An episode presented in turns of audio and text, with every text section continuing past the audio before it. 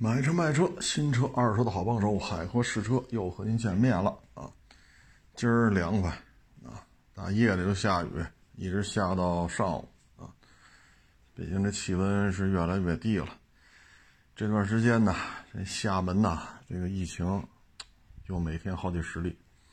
随着中秋和国庆这俩假期啊，这个。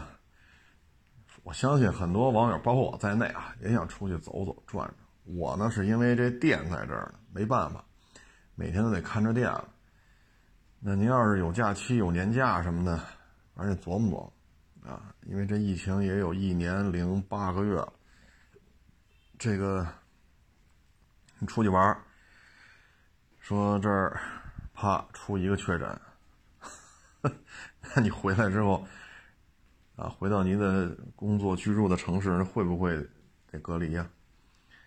啊，我这两天我看这媒体圈里头有几天前，就是厦门闹病例前两天刚从厦门回北京，现在就这隔离的问题，这就是麻烦事儿啊。所以要是除非必要吧，尽量还是别跨区域的这种流动。特别是你带着老人和孩子，你像他有的那隔离，隔离之后有在小区里给人磨菜刀的，也在里边隔离了；送快递的隔离了，送外卖的隔离了。为什么呢？这小区有确诊病例了，然后就疾控中心就来了，搞封闭了。那您正好在小区里磨菜刀、送送送外卖、送快递，那就别出来了。所以各位呢，就是这假期吧，尽量还是控制一下。因为咱自己说这都好办，你带着老人带着孩子，这要是给你隔离这儿隔离那儿的，很麻烦啊。所以大家还是评估一下啊，评估一下。因为现在这个玩意儿，咱也没有这个预测能力啊。要有这预测能力，那我也就不干二手车了，是吧？这个主要是隔离时间太长。唉，你要就在家那还行。是吧？我就住这儿，隔离就隔离吧，啊，吃的喝的住什么的。你要身身处他乡，这隔离的话，费用都是个问题啊。老人孩子，你他在家还好办点，吃的穿的用的还能换换。你在其他城市怎么办？所以各位呢，这个大假期啊，中秋加这个国庆啊，说中间我再请个年假，一弄弄十好几天。您最好琢磨琢磨啊！这段时间呢，要是出去玩呢，我觉得车呢，说咱就想去，那咱就去四 S 店啊，该换油换油啊，包括轮胎的磨损啊，立面的有没有剐蹭啊，着地面你看有没有什么钉子什么的啊，包括轮胎内侧，那上举升机看一下，然后油液滤芯什么的，这个。说咱这车一万一保，现在开八千了，那您国庆十，国庆加这个元旦十好几天，你又要去这去那儿，那就提前换了吧，就这两天就赶紧去啊，因为再往后到假期吧，第一，人家四 S 店也要倒休，啊，第二呢，假期前出行去保养人特别多，啊，所以这些事儿得提前算好了。你像去一些稍微艰苦一些的路段啊，非铺装路段比较多的啊，而且距离比较遥远，沿途的这种居民呀、村落呀不是太多的，那您这轮胎，你就得想好了啊，因为一般来讲啊，一般咱是五条胎啊，像宝马呀什么的 Mini，人家不爱给备胎，那就四条胎，一般来讲就是五条胎。如果说咱们几台车一样，啊，比如说咱这三台车全是霸道，啊，那咱就三台车带每台每每每台车带一条原车的备胎，这就行了。因为万一谁扎了两条胎呢？因为大家轮胎规格一样，可以互相换一下。如果说咱就自己去，啊，咱这车也比较葛，这轮胎规格比较葛，啊，不是这种谁都用的规格，那您就得在北京。啊，或者你在出发地把轮胎买好了，再买一条扔在后备箱里头。因为有些轮胎吧，生产的厂家很少，尤其你去一些偏远地区，啊，你说你买一个，比如霸道用的轮胎，那有的是，啊，因为当地就这车多，啊，你买比较葛的车，这轮胎规格啊，轮胎规格比较葛，那去的话，这里边风险就比较大了。不扎胎没事扎了胎就麻烦了，还有就是口径比较大的，啊，当地没有这补胎机，就拿撬棍撬。你说你这怎么办？对吧？你说我这胎好几千一条，啊，因为扁平比很小，比如说三十五，啊，扁平比可能到三十五，百分之四十，百分之三十五，然后我这轮毂可能是 BBS 的，啊，锻造，我这一个胎加一个鼓上万了，那我那你开到这轮胎扎了呀？那我只能拿撬棍给你撬，那你撬完了这轮毂。帮我这胎，那有些事儿咱也没法说，啊，因为人家偏远地区就这条件，所以出这就是出远门去这些地方，对于轮胎一定要有一个事先的一个研判啊。它有些轮胎规格确实很很难找啊。接着聊啊，这个昨天呀晚上哎看见那春风工升级发布了。九万九千九百八十块钱，哎呀，就说十万块钱吧，啊，幺二五零，这跟原来啊车展上见着那个不太一样，啊，它没有后边那个，它只有两个边箱，啊，没有后边那个尾箱，所以后排座这个靠背啊，什么手枕呀什么的，这就没法实现了啊。然后勾比 L 音响这也没有了。最重要什么？就是电控系统，啊，因为这车呀马力比较大，嗯，然后车也比较重，啊，这车比较重，嗯，有说快三百公斤的啊，就空车重量说都快三百公斤了，这个一百多匹马力，这大体格子如果没有一些电控系统来辅助你。保证你的车尽量别失控的话，这还是比较危险的啊。这些配置取消了，然后卖到这个价钱，我个人感觉啊，这价格就有点高了。嗯，现在这车呀，排量越来越大，马力也越来越大。像这种巡航车吧，它不像那种说跑车、赛车啊，它要。极致的去追求车的这种减重，像这个它不是，不是赛车啊，所以车呢做的比较大啊，一些舒适性配置啊等等等等啊，包括一些相对舒适的骑行三角。那在这种情况之下，如果电控就是辅助驾驶这一块做了阉割的话呢，哎，这怎么说呢？反正能骑的骑得了，就驾驭这种车的啊，你肯定得是个老手。你不能说驾校刚出来啊，都骑过什么车啊？驾校有一个幺二五，我就骑完那个，然后扭头第二辆摩托车就是这个幺二五零，它实际排气量比幺二五零还大啊！咱也知道这是 KTM 的这个发动机啊，KTM 这个坊间吧，就就形形容这车是比较暴躁啊，唉，所以没有电控。辅助驾驶，看吧，反正九万九千九百八十啊，就限量五十台。我个人感觉啊，他把这个电控系统啊，就是辅助驾驶系统装上，装上之后呢，如果卖个八九九，可能还好一点吧。如果卖的太贵了，可能销量也不太好办啊。毕竟现在你说这个十万块钱，你比如说你像什么传祺 Z 九百，啊，性能会比这好很多，那是准公升，那还是个四缸机，所以这个呢，应该说就是一个尝试吧，啊，嗯，现在差不多这价钱能买个七百八百啊，或者说稍微加一点，十万稍微加一点，什么传奇 Z 九百这种。就咱这要纯粹，因为这种车吧，你说太年轻的小伙子啊，人不要啊，人家要么就是这个速度啊，工升级跑车啊，追求的是这个，要么就是那种更加高大威猛的，比如说大水鸟啊，或者说小水鸟啊，嗯，所以咱这个要卖这个价钱吧，还是有一个认知的过程，看看价位能不能稍微调一点，比如八万九千八啊，电子辅助给你加上。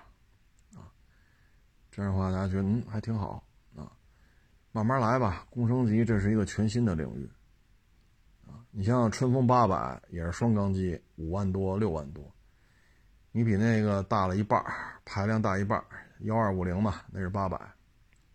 那个呢，春风八百按六万块钱算吧，咱别说五万多六万多，按六万块钱算，你别大一半啊，大一半加三万呗，加三万就差不多九万。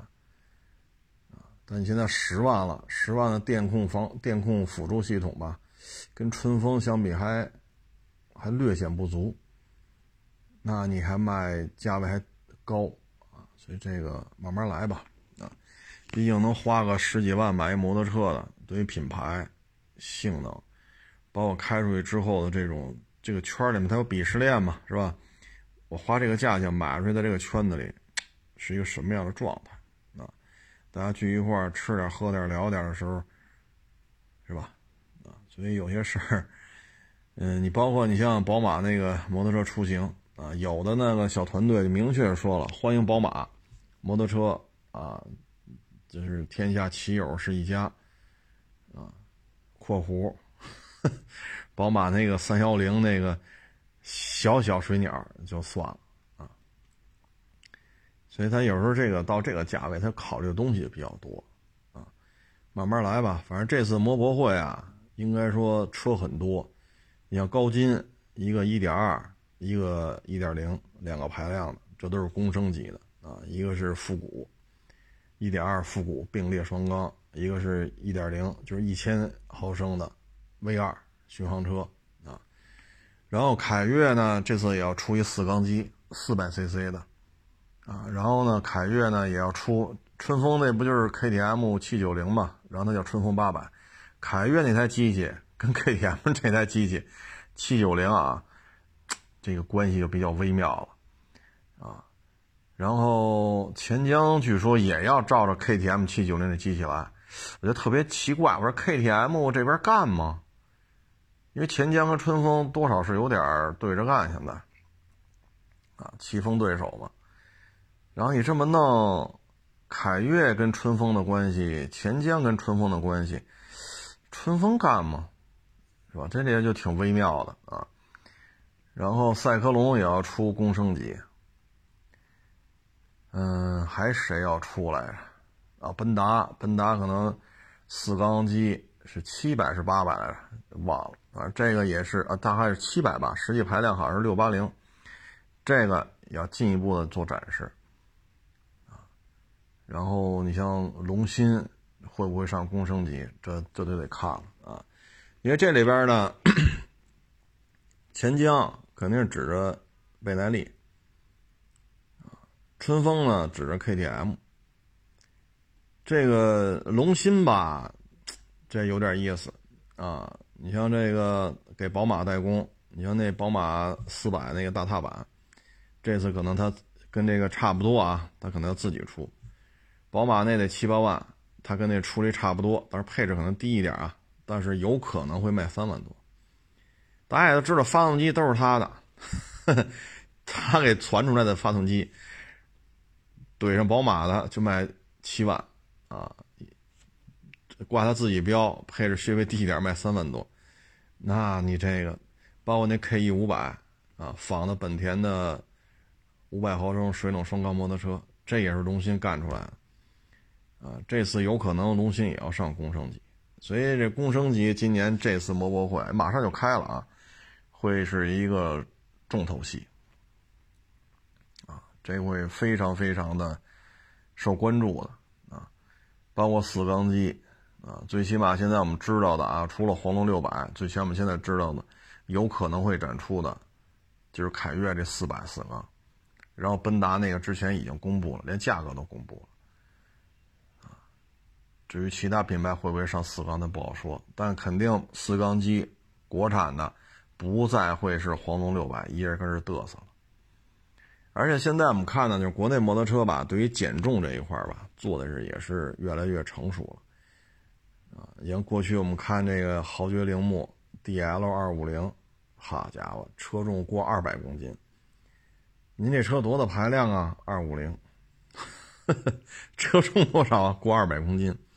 然后你再看这个，这个公升级的 ADV，车重多少？也二百公斤，跟它的重量差不了太多。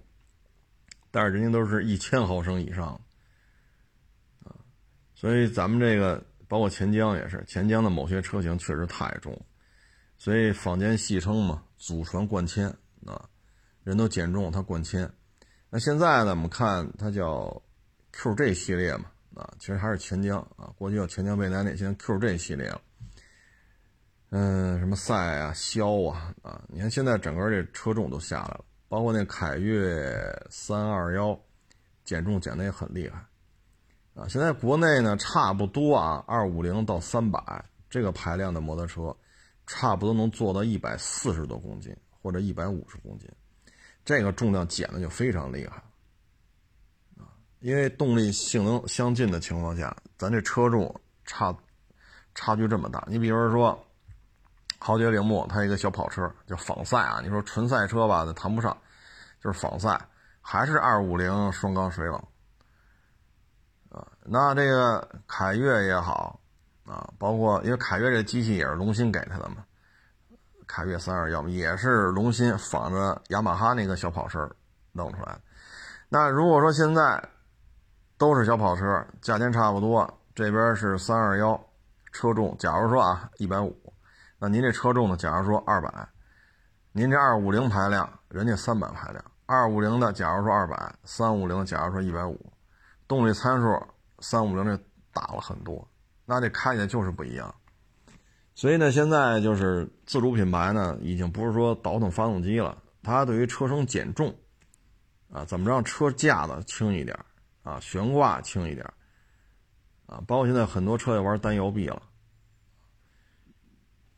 这些包括铝合金那种大车架子，啊，这都是我们九十年代看一些水车嘛，雅马哈是 TCM 是什么来着？记不住了啊。那一边大铝合金大框架，人家就是强度高，就是重量轻。现在也开始玩这些东西了，所以减重、提升马力啊。当然了，龙芯这一 这一大堆发动机基本上都是瞄来的。但是龙芯呢，现在超这个发动机啊，确实在国内属于超的比较有心得了啊。尤其是他们家这五百双缸，质量还是比较稳定。咱不说跟本田比吧。啊，那比不了，人家本田这确实江湖地位在这儿，但是龙芯超的这发动机，最起码比其他的自主品牌生产出来类似排量的发动机，确实质量还是好一点，平顺性、油耗、耐用度啊，咱只说发动机啊，所以龙芯这家企业有点意思啊啊，这边奥古斯塔好，他好像也签了奥古斯塔了啊，也帮着人家倒腾。这边弄着本田的，那边弄着宝马的，啊，相当于，嗯，德意日，哎，奥古斯塔是意大利的吗？记不住了啊。如果是意大利的话，就是德意日啊，相当于它的发动机，龙芯都在照着，你说授权也好，照着抄也好，反正这方面他还是比较有心得的。那反过来呢，你看看豪爵铃木，速度可不给你，你就真没招。你顶了天了，也就在这二五零水冷双缸基础上扩缸。现在出这三百系列，没办法，老外不给你。这二五零水冷双缸在国内卖了没有十年，也得有九年了，换代吗？不换代。你这就没招了，因为什么呢？你叫豪爵铃木，人带着铃木的这个 logo 呢，老外不给你。那你就没有办法了，啊，所以现在就努了半天劲，努出一个三百来。三百这个叫 DR 三百也好，包括这次可能要出三百的这个太子叫巡航啊，还有其他什么复古，咱不说那个，就说这个发动机大致是一九年就装车了，就开始跑。豪爵这边呢也怕砸牌子，确实也下了大量的功夫啊，满车的零配件都是高水准的，确实成本也高啊。所以这车呢，应该说国内的啊，三百里边它卖的最贵，就是挂跨骑式带挂档的啊，它应该是卖的最贵的。所以现在豪爵这边你看，质量好吗？好，保值率高吗？高，卖的也不错。二五零水冷双缸里边，豪爵他们家街车版、跑车版、ADV 版卖的最好，销量最高。上不去了，排量上不去了。所以有时候合资吧，你要纯粹说按照老外说的来，有时候就会被卡脖子。三年前吧。三年前就说让他上那个 GSX 七五零 R，就是铃木的那个七五零毫七百五十毫升四缸的一个，就算是仿赛吧，仿赛车啊。种种原因不给了。当时豪爵铃木贴着豪爵铃木签的这个七五零仿赛这跑车已经有车了都，后来老外又反悔了，又不给了。你这真的是很被动。你真的真的是一点招都没有，所以你说龙鑫这也是被逼无奈。你说拿到授权也好，没拿到授权也好，宝马这肯定拿着授权了，还指着挣钱呢。那本田那咱就不好说了啊，包括雅马哈这个啊，你看他这就是被逼无奈，我要生存，我要给人这代工，给那代工，反正他也是自成一派。你要说自主品牌说倒腾摩托车发动机，那你就不能不说人家龙鑫。你可以说这不好，质量不行，这不行那不行，但你不能把人忽视掉，江湖地位在这儿。至少有十家以上自主品牌的五百毫升的摩托车，都是他们家的发动机，他们家就是发动机供应商，这一点是客观存在的。可以说龙鑫这五百要是停了。过去这两三年啊，可能很多自主品牌就完犊子了啊。所以龙鑫，你看纯自主品牌吧，就这么倒腾，也算闯出一条路来啊，也有点意思。所以国内玩法不太一样。豪爵铃木呢，你得老老实实的就听日本人的话，让你生产什么生产什么。实在没办法了，扩缸等于三百。春风和 KTM 呢，这就是另外一个层面的合作。因为什么呢？日本四大在地球上的销售量很高，但是像 KTM 这个呢，它多多少少呢，成本也好，啊，市场潜力也好，它多多少少它是有一些比较难受的地方，它就需要春风这样的合作伙伴。所以这就是什么呢？互相弥补，啊，取长补短。所以有些事儿好谈，所以七九零给了叫春风八百，包括国内一些其他的小排量的 KTM 也都是春风代工的，双方属于合作关系。啊，你包括钱江倍耐力，倍耐力已经混的真的是不行了，这不全江嘛，注资这个那那个这个，现在哈家伙什么五零二系列这个那什么欧洲卖多少名，呃排名排名多靠前，它都是各有所趋。我有市场，我有钱，我有相对低成本的这种生产基地。你这边有技术，但是你人工费太高，市场的这种拓展确实也慢点啊。那就合着干呗。所以豪爵铃木跟这两家不太一样啊，KTM 也好，倍耐力也好，它对于中方合作伙伴呢，或多或少它是有一些需求。但是对于铃木来讲呢？好像没这么想，啊，龙鑫呢就纯粹给你代工，啊，就原来大单缸啊，大单缸六五零那也是宝马的，包括现在这双缸中排量这宝马 ADV 也是他在传，包括那宝马那踏板，啊，标的是四百，实际上排气量三百多，那也是龙鑫给弄出来的，啊，宝马出图纸提要求，这边负责生产。那龙鑫就是另外一种玩法了，当然也提了一些附加条件嘛，就是我帮你生产，帮你这，帮你那个，一个比较优惠的价格给你，但是可能到一定周期之后，这发动机包括这套这台车，我就你就得允许我挂龙鑫的标，然后改吧改吧，啊，相似度不能达到多少，然后我就可以，我就可以卖卖了啊，挂着我的标就开始挣钱了。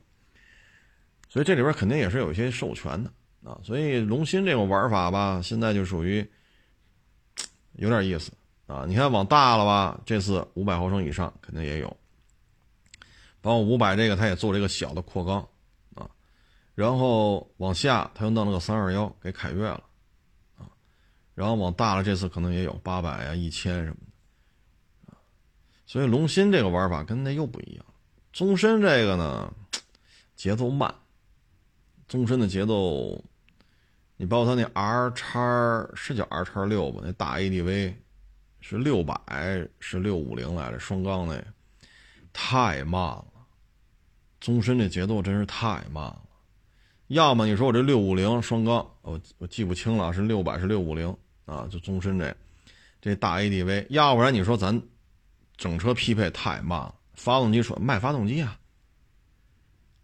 龙芯卖五百双缸，我卖六百，哎，它是应该是六百，因为是什么幺二零零四缸 V 四劈下一半去，就是六百了，应该是六百啊，这这确实记不太清楚了。我卖这六百双缸也行啊，是不是？它也是一个选择呀。然后你这边卖着发动机，先把发动机这个娴制造啊、生产娴熟提高一些。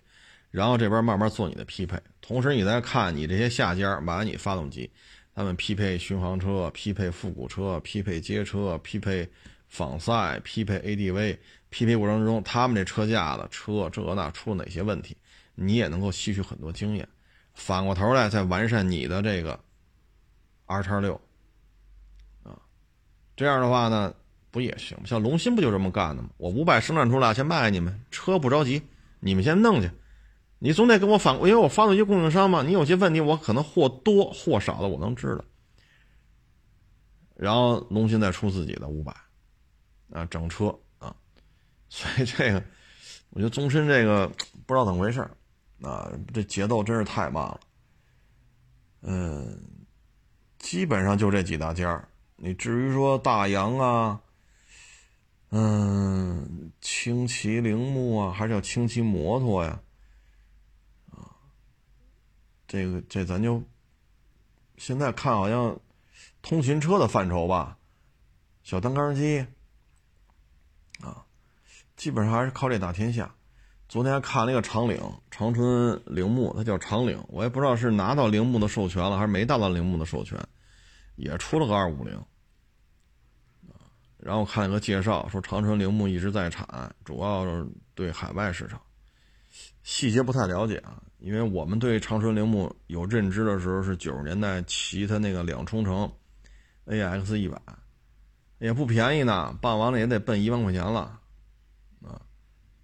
属于进口机组装嘛，小两冲一着车，嘟嘟嘟嘟嘟嘟嘟嘟倍儿脆，那尾排嘟嘟嘟嘟那个脆劲儿哦，真是，哎，那会儿也是风靡一时啊，一着车小蓝烟儿啊，嘟嘟嘟嘟嘟嘟嘟，就以蓝色的多。红色的都少，就蓝色的多，啊，当时，呃，金城铃木，然后就长春铃木这两家生产的 A S 一百是最有名的，基本上就这些了，其他的印象也不太深了啊。反正现在就这几家，各玩各的。我现在特好奇啊，我就不知道当年春兰摩托那波人是被谁给收购了吗？还是散摊子了呀？你要知道，九几年国内就有双缸机，就是春兰弄出来的，就是 CBT 嘛，本田 CB 幺二五 T，啊，街车，然后一个巡航，巡航是春兰虎，街车是春兰豹，一万车是多少钱？一万一是一万二来着，CB 幺二五 T 嘛。其实那会儿九十年代初中期，春兰就弄出了双缸机了。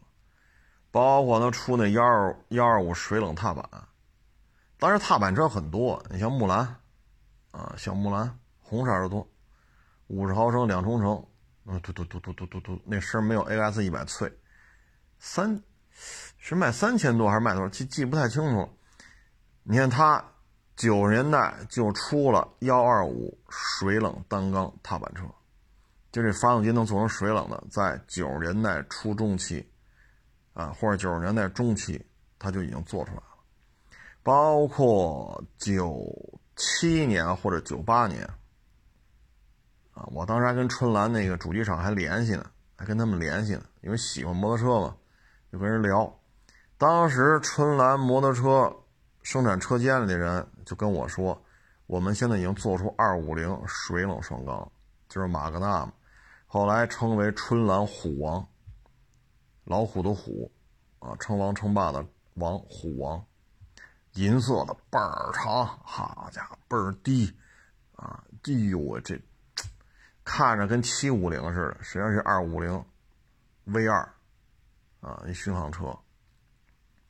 然后那轮毂呢，还有那种大锅盖似的，就跟现在迈巴赫大锅盖的轮毂，啊。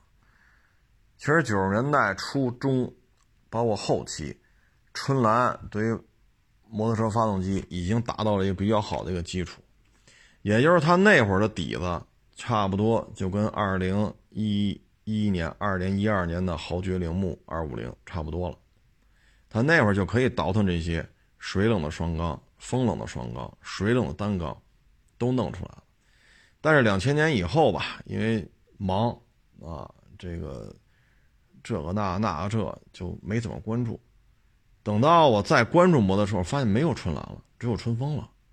所以我现在就特别好奇，当年二十多年前春兰摩托车的那批人都是被人连锅端了吗？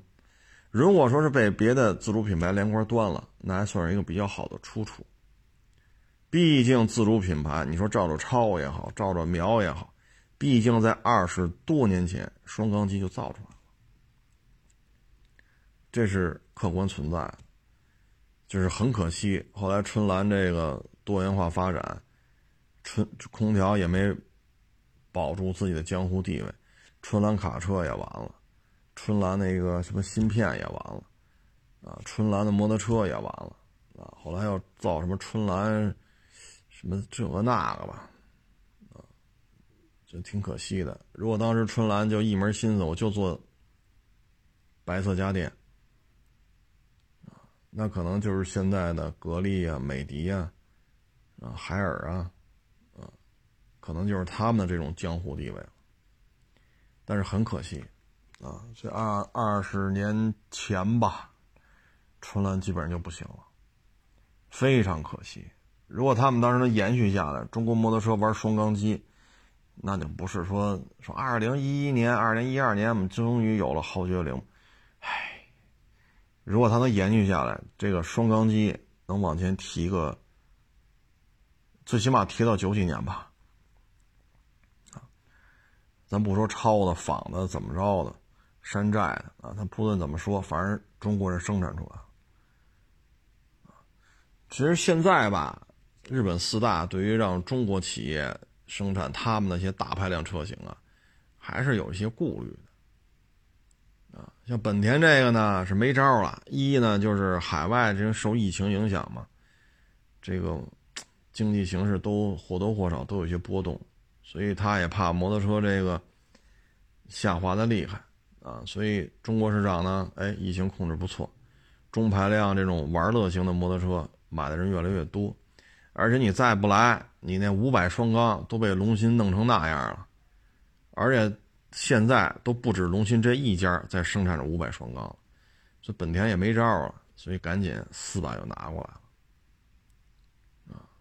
四百系列嘛，这是反正各种因素吧。但是你看铃木吧，对豪爵还是有留一手的啊。至于雅马哈就唉，就更不上心了啊。你看他那二五零叫什么来着？飞雅马哈那叫飞什么来着？飞驰还叫什么来着？二五零双缸，好家伙啊，单缸单缸，二五零单缸卖两万多。豪爵铃木二五零水冷双缸也卖两万多，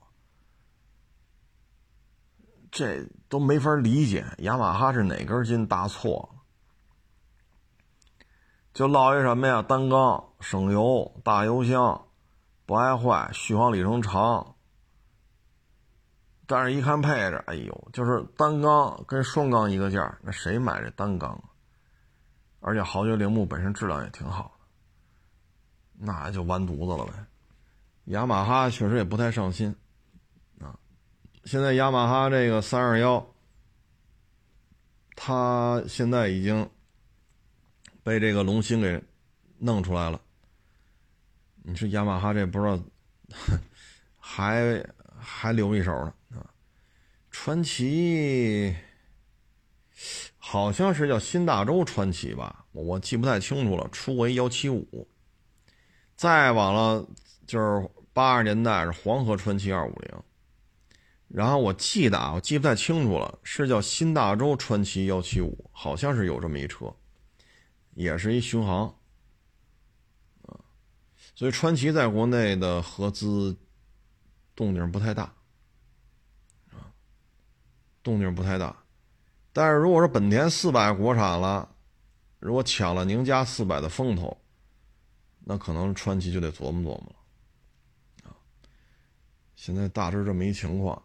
欧美系呢，主要是降低成本，因为欧洲也好，北美也好，人力成本太高，再加上运输成本，啊，所以呢，他们一些中小排量车吧，愿意拿到这边了。你像哈雷，咱们过去都知道哈雷八八八三。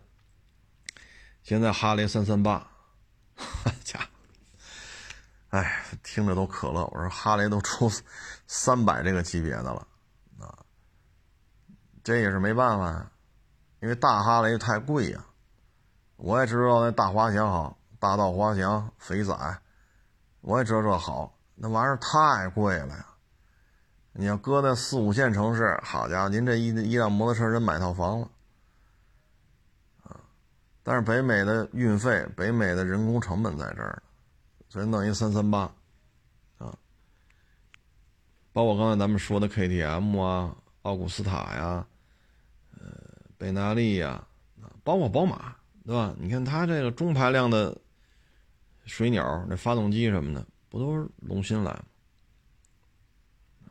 他们是因为没有办法，必须找一个生产成本更低的。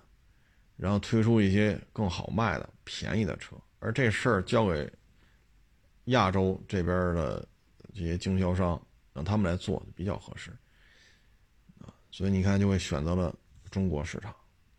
但是日本四大呢，本身岛产摩托车就有强大的这种生产能力。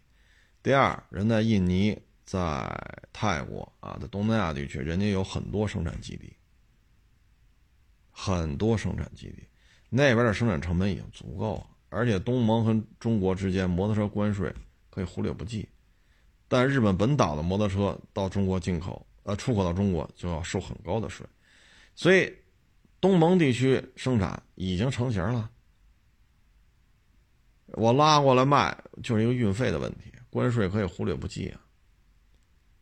而像泰国、像印尼，他们没有自己强大的自主品牌。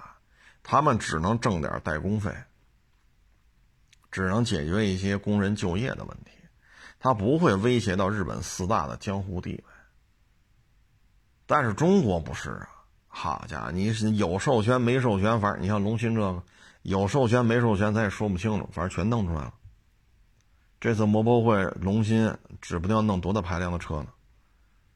你说你碰着这样的，你说日本人心里也是犯嘀咕。你看雅马哈这三二幺给授权了吗？咱也说不清楚，反正给不给授权，凯越都装上了，凯越三二幺都卖了有些日子了。你说日本人他心里能不犯嘀咕吗？这还没给你正式授权呢，这还没给你生产线的调试参数、发动机整车啊这些参数，啊这种质量把控体系啊一些要点、一些流程，这还没给你呢，你就弄出来了。所以你指着豪爵铃木。啊，指着新大洲和五羊本田，怎么怎么着？现在看确实不大现实，啊，因为日本人心心里也是犯嘀咕啊，啊，他为什么给印尼？为什么给泰国？那边没有什么自主品牌。你发现没？就是当一个国家有自主品牌的时候，其他国家会想办法给你弄趴下。印尼在亚洲金融危机之前，自己是研发出运输机了，厉害吧？也不大，介乎于运七、运八，运八好像还到不了，大概类似于运七这么大的一飞机。那亚洲金融风暴一来，先把你印尼这个航空工业给你打散了。你就是我们一个消费市场，瞧得起你，给你一个代工的资格，你只要花钱就行了。所以很多国家就是面对这个一些比较强势的。就是有着心搞自主的，形成自己一个战略产业，然后带动上下游的产业链，提高 GDP 的收入啊，改变 GDP 的结构啊，啊，让高科技人才有一个在本国的一个出路啊，想都挺好的，但是容不得你，所以就给你干掉啊！但是咱们国家这个，你甭管是超也好，山寨也好，反正这强大的这种这种。仿制能力也好，研发能力也好，这个确实也让他们心里多少是有点顾虑。你包括这个 KTM 七九零给了春兰了，春兰叫春兰八百。哎，那怎么现在坊间就说钱江那个八百跟这发动机也特像？现在坊间传闻凯越八百那 ADV 这发动机也是 KTM 七九零的。就刚才咱就说嘛，这 KTM 干嘛？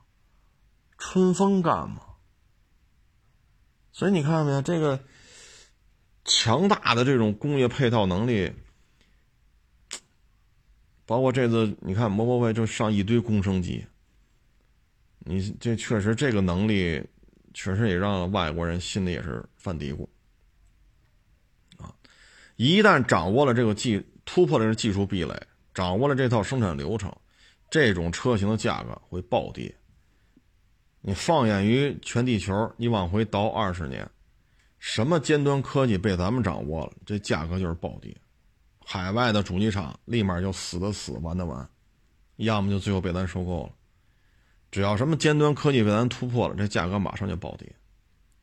你看他卖给泰国那个两万吨的那两栖登陆舰，一两个亿，和美金一两个亿。你看大老美在自己生产一个十个亿，十个亿还还得出点头，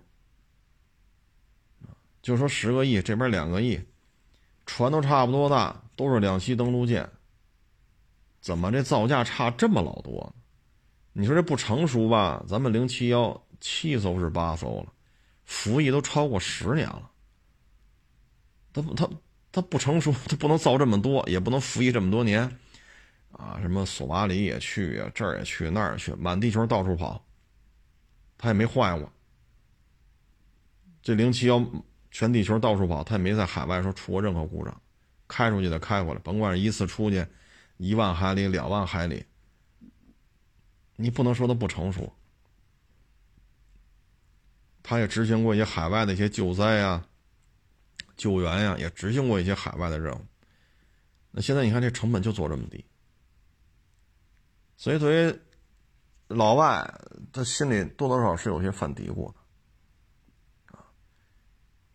当中国人生产的这个工升机多点开花啊，可能国内有五家、有八家都能出工升机了，然后各种工升机发动机可能现在拿出四五种来、五六种来，甚至七八种来。那再有那么一两年之后，工升机的价格就会很低了。工升机的价格一旦做的很低。对于老外来讲，这确实也是做牙花子的事儿，啊，咱们客观的讲，摩托车跟汽车一样，摩托车质量好的还是日本的，它确实耐用。你像宝马，你哈雷，小毛病，包括 KTM，包括杜卡迪，小毛病可是不老少，啊，就跟汽车一样，就跟汽车一样。那假以时日，咱们生产的这个摩托车质量也逐渐在提升，对于他们俩确实压力很大。你包括在国内，啊，你包括在国内，您您汽车这一块其他的国家，他们相对大点汽车市场，他想怎么定价就怎么定价，因为你没有自主汽车工业，我想怎么卖就怎么卖。我们几家联联联系好了，说好了就这价，那那这个级别车就买这价，大家都这么挣钱。但到了中国不行啊！包括前两天咱说那威驰一点五自动导航，二十万，你要不要啊？那宣传歌还是朴树唱的呢。当年就号称小资专用车嘛，二十万。现在说威驰卖二十万，疯了吧？那凯美瑞才多少钱？但当年就这价夏利十万，还要不要？有的是人要。那现在威驰还敢卖二十吗？夏利这个级别的车还敢卖十万吗？所以就是自主品牌有很多问题，质量不好、超的、山寨的，这个耐用度比没有他们夏利卖十万，你你买不买吧？威驰卖二十，你买不买吧？不买出去，没得聊。那现在有这么多自主品牌在这戳着，你弄得老外现在也是，所以中国汽车市场竞争是格外激烈。它比这些巴西呀、阿根廷啊、印度啊、印尼呀、啊东南亚呀、非洲啊、什么南美洲，它跟那些不一样，因为这边有强大的自主品牌。你包括这哈弗 H 六，如果哈弗 H 六和 CS 七五这两个企业从地球上消失，这每个月至少啊，这两台车每个月至少五六万台的加一块啊，至少五六万，多的时候这哥俩加一块能弄六万台以上，这些订单是不是就是人家合资品牌的？那你每个月少则加一块五六万，多则六七万，那一年下来是不是也小一百万台了？这钱是不是就应该让老外挣？那现在不是老外只能看着中国人在这挣钱，所以有人摩托车也是这样。为什么豪爵铃木质量好吗？好，保值吗？保值，售后服务也不错，口碑、耐用度、保值率，哎呦，这都挺好。没新车，这就是卡脖子。包括我在日本本土看了一些摩托车的一些介绍。这个铃木的二五零水冷双缸产地就是中国，那甭问豪爵铃木的，包括那幺九零本田幺九零单缸那，产地中国，他只肯把一些低端车型给咱们，这也是没办法。但是我相信啊，随着中国自主品牌摩托车的这种成长，你老外封杀咱们，你封杀一封杀得了一时，封杀不了一世。当中国自主品牌有五家、有八家，都在生产公升级摩托车，啊，公升级摩托车发动机都能拿出五六款、七八款，甚至更多，那国内的公升级摩托车价格就会出现波动，就会逼着这些洋品牌，就适当就得就得考虑价格的问题，质量会越做越好的，不会越做越差。你春兰祖传漏漏油，钱江祖传灌铅，是不是这个那那这，慢慢解决吧。但是对于春对于春风来讲，解决起来有难度，因为 KTM 就爱漏，他请的这是杨师傅就爱漏啊，啊，慢慢来吧，啊。最近呢，还有一个新的动向呢，就是你看，长城跟春风有一些互动啊，然后领克呢这次摩博会。也会推出一个就叫领克的摩托车，啊，当然现在不知道多大排量啊。小道消息说有可能是黄龙六百，然后改吧改吧，改个版花啊，起个名字呀，就叫领克啊。那具体是不是黄龙六百，这咱们不好说啊。这现在国内也是一种新的玩法吧，因为大家知道海外的一些高性能品牌的摩托车跟一些豪华。汽车品牌之间是有互动的，嗯，但是现在国内的主机厂也开始这样了，它都是有相互关联的。你比如说春风，它这个这个春风八百，这就是走一个野外驾驶，啊，你说它叫越野摩托车也好，你说叫 ADV 也好，反正走非铺装路面，这肯定是没有问题。然后呢，坦克三百呢，这也不是一个。说只能在柏柏油马路上跑跑的 SUV 啊，它也是能越野的，啊，所以你看他们之间呢有一些互动，跟各自产品的定位是有呼应的。那这个如果是黄龙六百，啊，现在不叫黄龙，叫什么赛六百，还是叫肖啊？反正就是出跑车款了啊。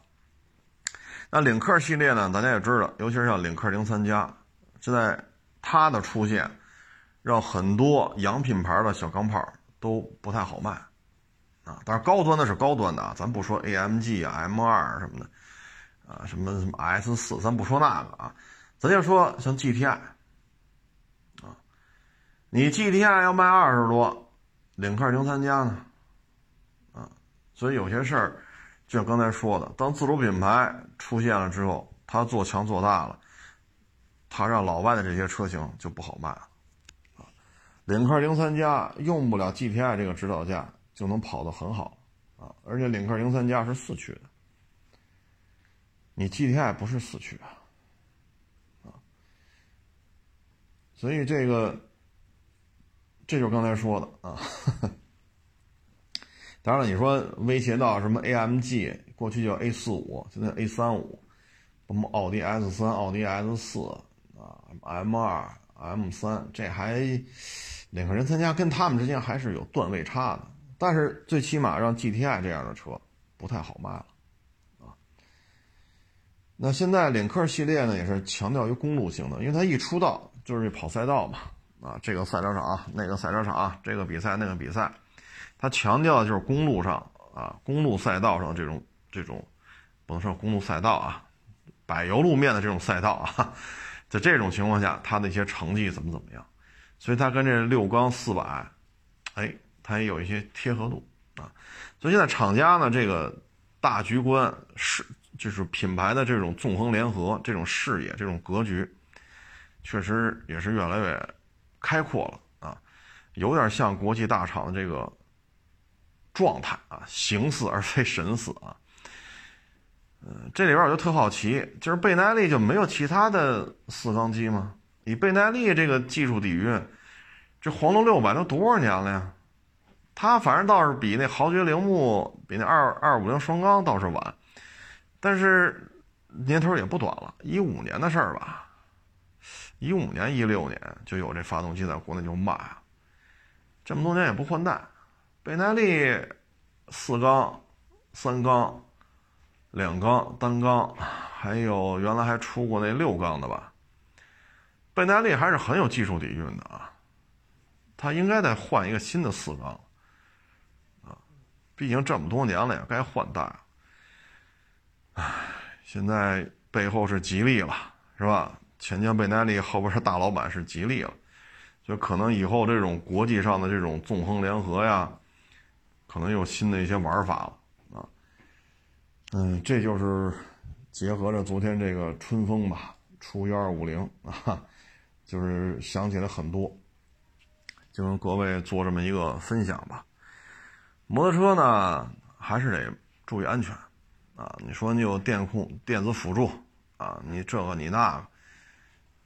它毕竟是俩轱辘，啊，它跟汽车不一样，汽车有一个金属框架，它但凡稍微贵一点的车啊，咱都别说三十万、二十万，稍微上点价的，你说十万块钱，你就能买到侧气帘、侧气囊、正面俩气囊，啊，这样的车是能买到的，包括合资品牌也能买到，啊，我不能说全部都这样，但最起码有部分车能做到这样。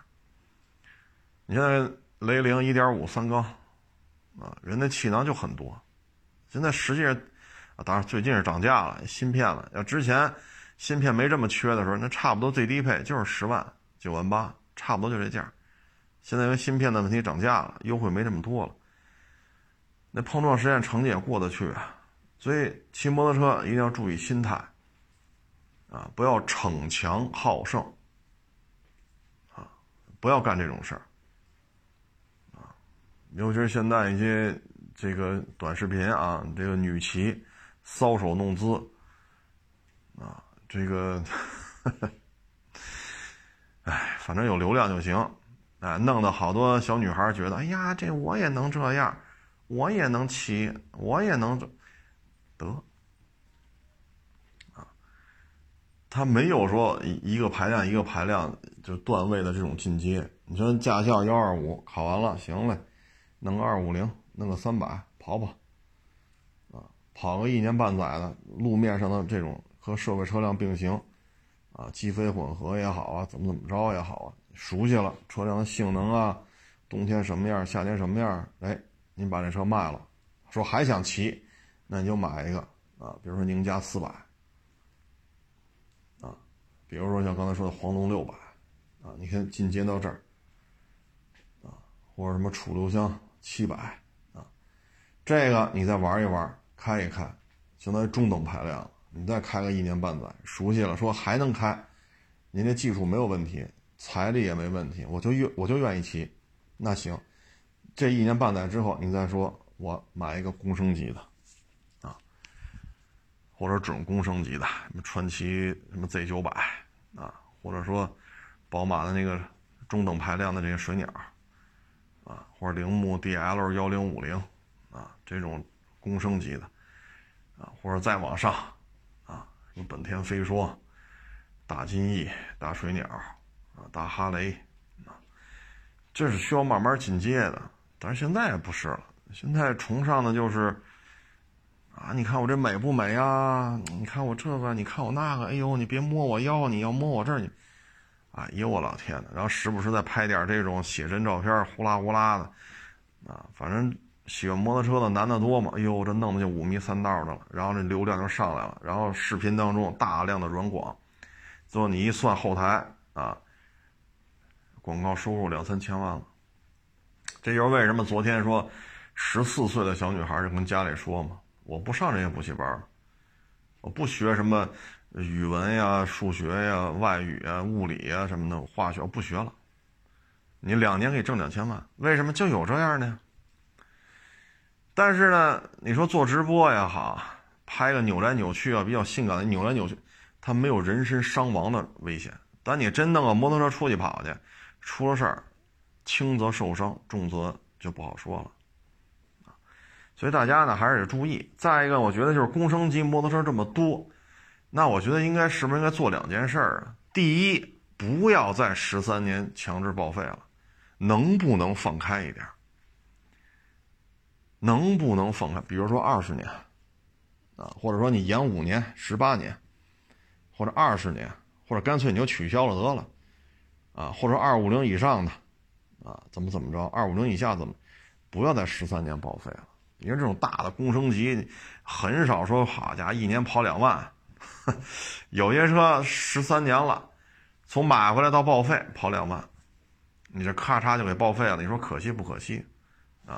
因为工升级摩托车明年肯定是一爆发期，啊，这是第一。摩托车报废能不能取消？能不能延展一下？你说还得有报废期十八年，那也行。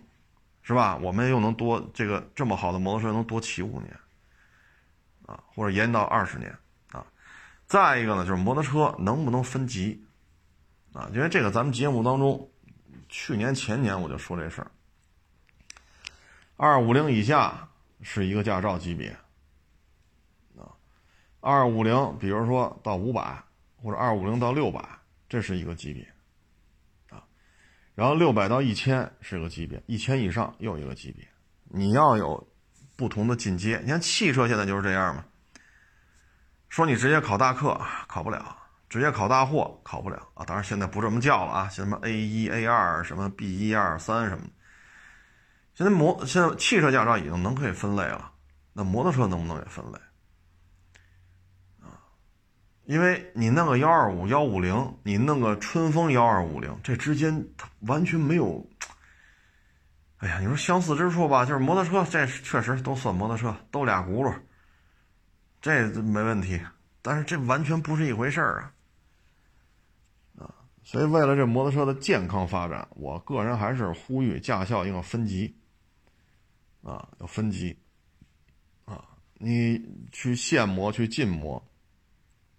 这个呢也是一种管理思路，另外一种管理思路呢，就是加强对于摩托车的这种驾控培训，啊，因为这个有现成的，日本啊，咱们九十年代的时候我看那个就介绍嘛，当时叫《摩托车杂志》嘛，啊，现在也有这杂志啊。当时就介绍嘛，当时这摩托车它上面有几个显示灯儿，分别代表什么呢？你现在加档是减档，你是几档？你是拧油门，你是踩刹车？它有几个？它就几个灯儿。教练的旁旁边看这几个灯儿，就你车上有这灯儿啊，车上有这灯儿，他能判断出你你现在是什么驾驶状态。然后呢，他拿桩桶码的这个路啊，这个难度还是蛮高的，就是大排量级别的啊。他的驾照考取难度非常高。然后呢，他就盯着你这灯儿，就看你的操作对不对。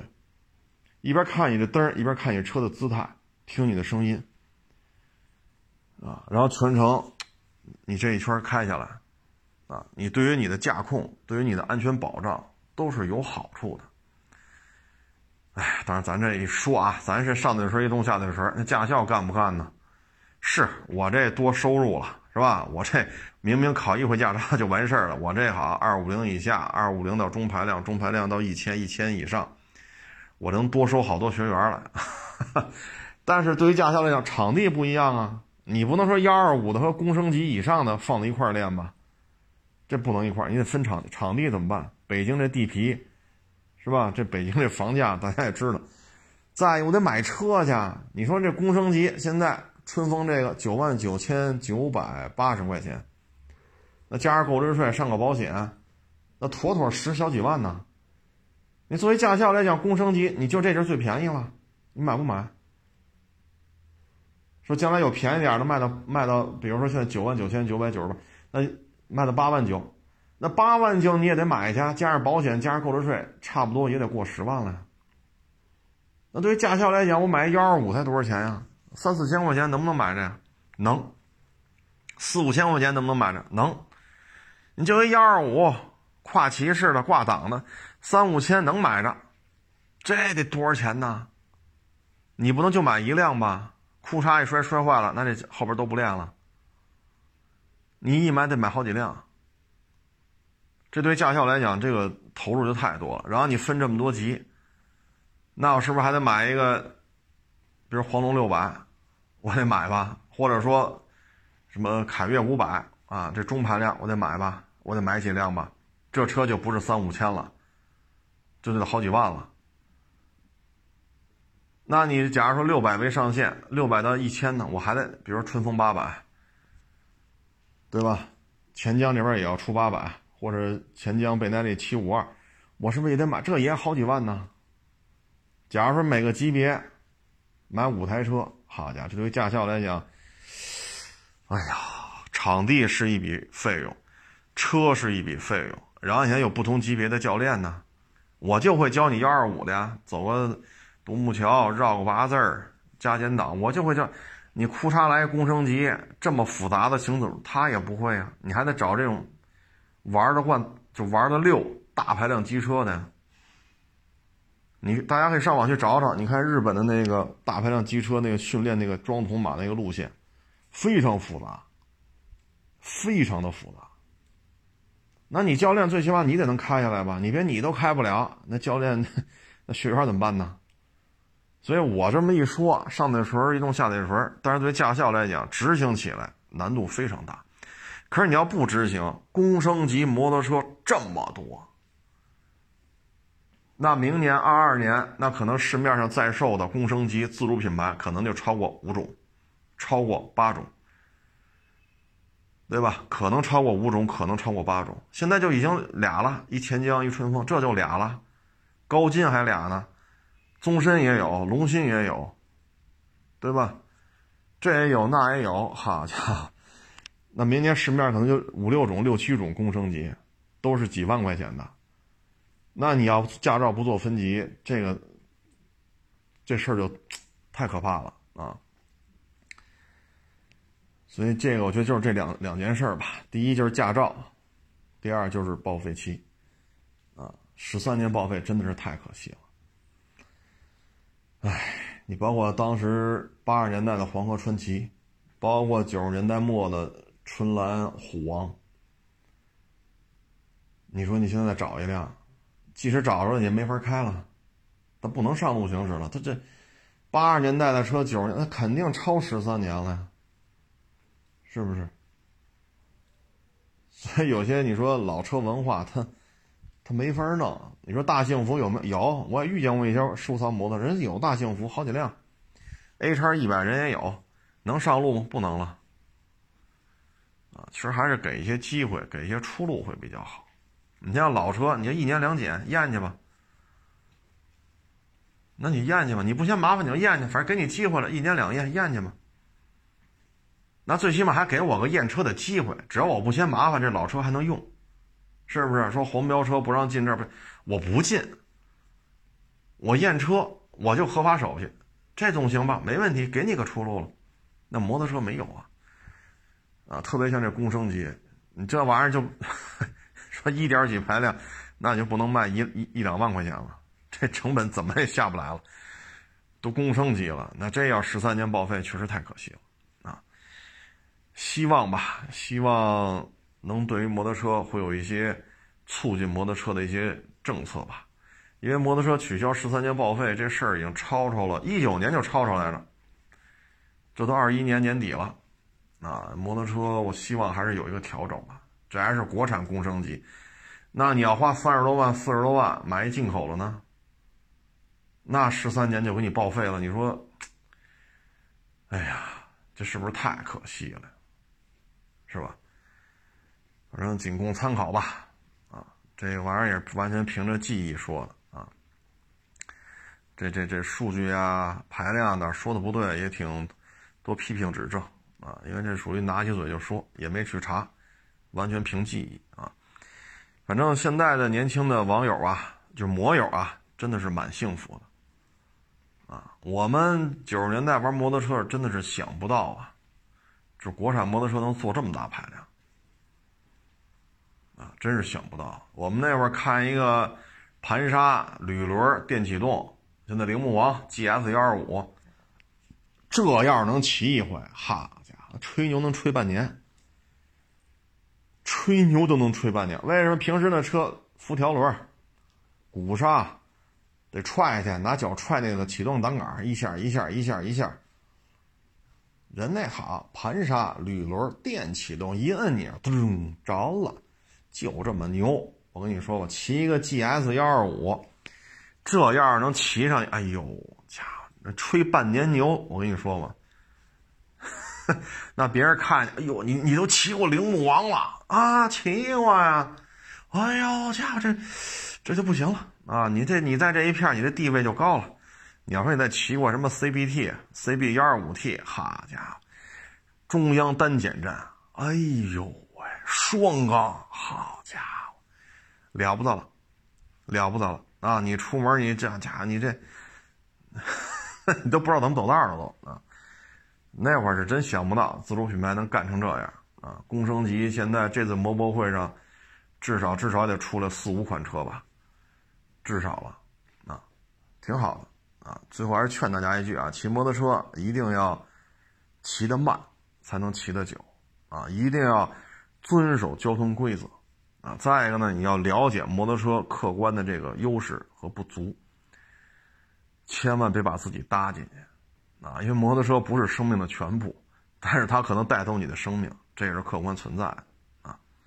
也祝咱们自主品牌吧，不论是摩托车还是汽车。